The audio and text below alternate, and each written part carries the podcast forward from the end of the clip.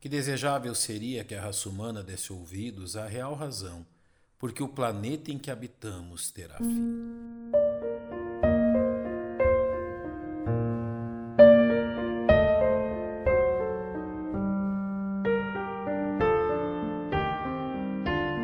A real razão pela qual novos céus e uma nova terra serão criados. Em sua visão das últimas coisas, o apóstolo João nos revela que o planeta em que habitamos será completamente destruído, dando lugar a novos céus e nova terra. E vi um novo céu e uma nova terra, porque já o primeiro céu e a primeira terra passaram, e o mar já não existe. Diante de tal profecia, é importante recordarmos a razão pela qual este mundo foi severamente castigado pela poderosa mão de Deus por meio do dilúvio, do qual apenas oito pessoas escaparam da destruição.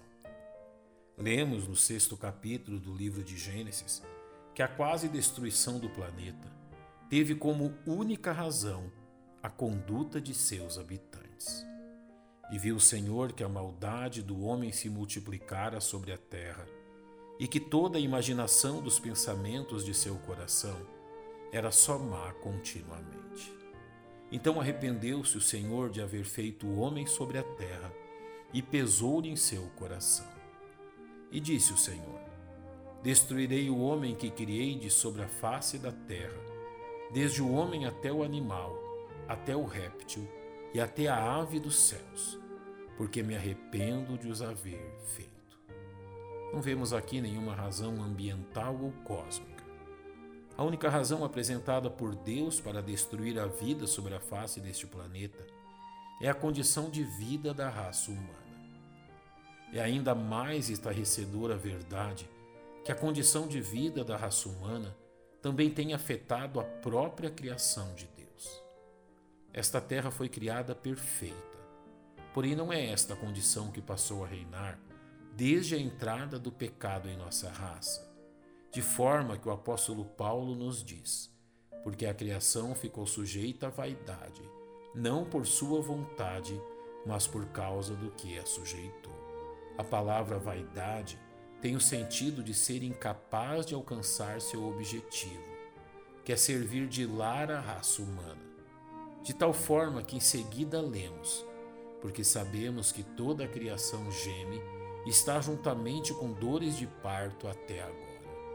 As expressões gemer e dores de parto apontam para uma condição de dor, ou seja, o planeta Terra também sofreu as consequências da invasão do pecado à nossa raça. Ao observarmos a narrativa desta invasão, encontramos a razão desta triste condição. E Adão disse: Porquanto deste ouvidos à voz de tua mulher, e comeste da árvore que te ordenei, dizendo: não comerás dela. Maldita é a terra por causa de ti. Com dores comerás dela todos os dias da tua vida. O mundo que hoje existe será completamente queimado pelo fogo por uma única razão: o pecado. Este mundo incrível que Deus criou será completamente queimado unicamente por causa do pecado da nossa raça.